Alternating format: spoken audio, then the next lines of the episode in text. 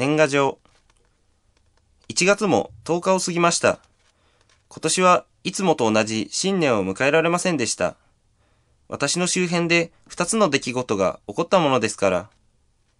一つは主人の死です。年明け前、大晦日に急性心不全で亡くなってしまったのです。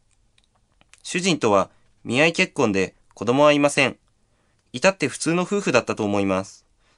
ただ、彼のことは好きでしたが、愛していたかとなると疑問符がつくのかもしれません。見合いという状況が気持ちに水を差していたことは否めません。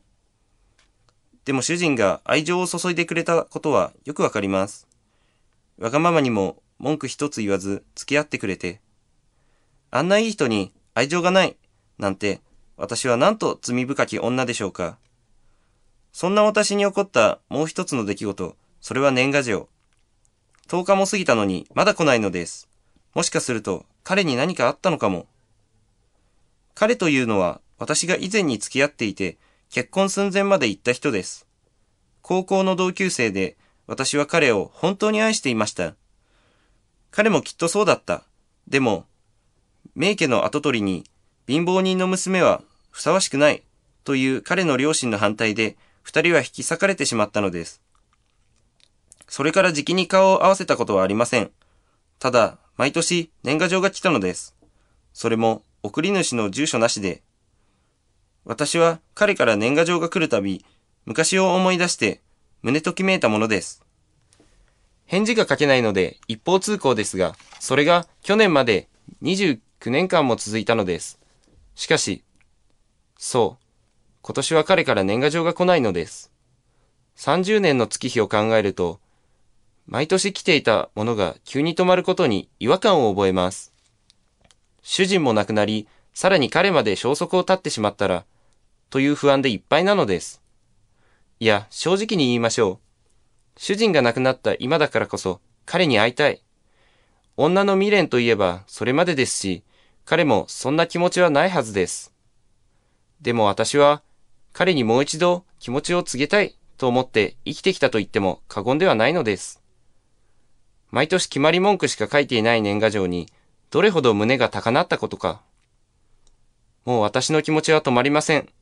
同級生も一人として行方を知らなかったので、ついに私は更新所に彼を捜索してもらいました。